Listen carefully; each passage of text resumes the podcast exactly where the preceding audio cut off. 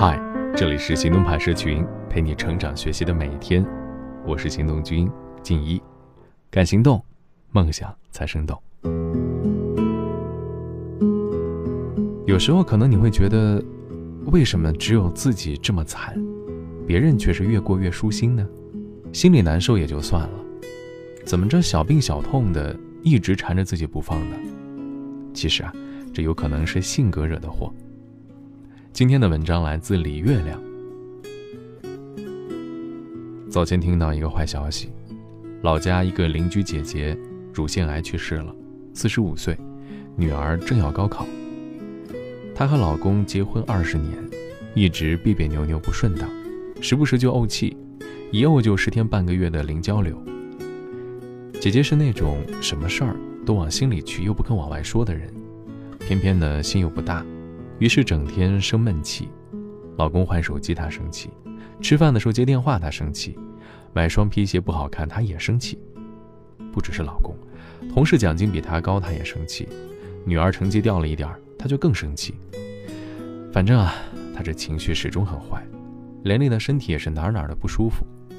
去年查出乳腺癌，大家都劝她想开一点，她答应的好好的，但还是因为各种事情生气。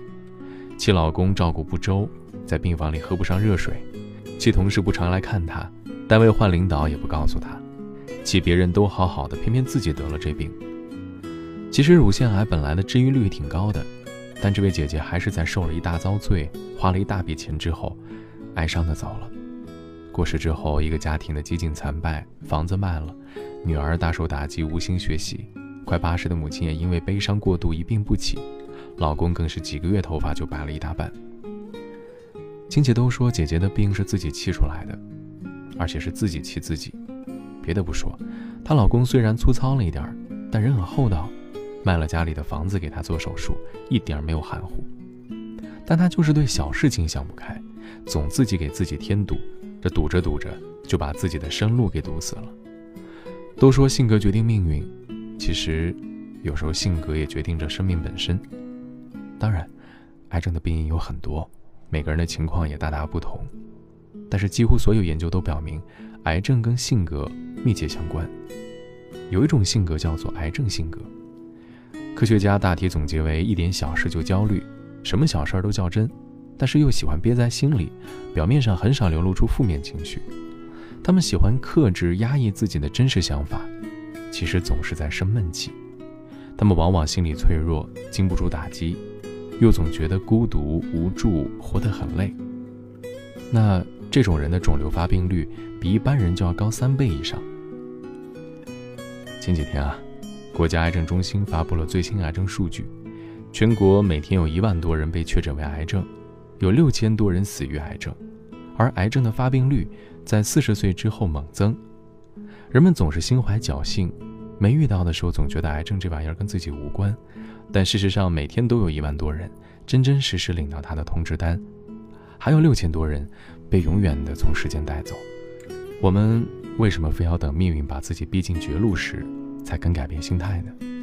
如果在健健康康的时候就懂得好好关照自己的身体和情绪，改掉倒霉的癌症性格，减少发病几率，那该多好！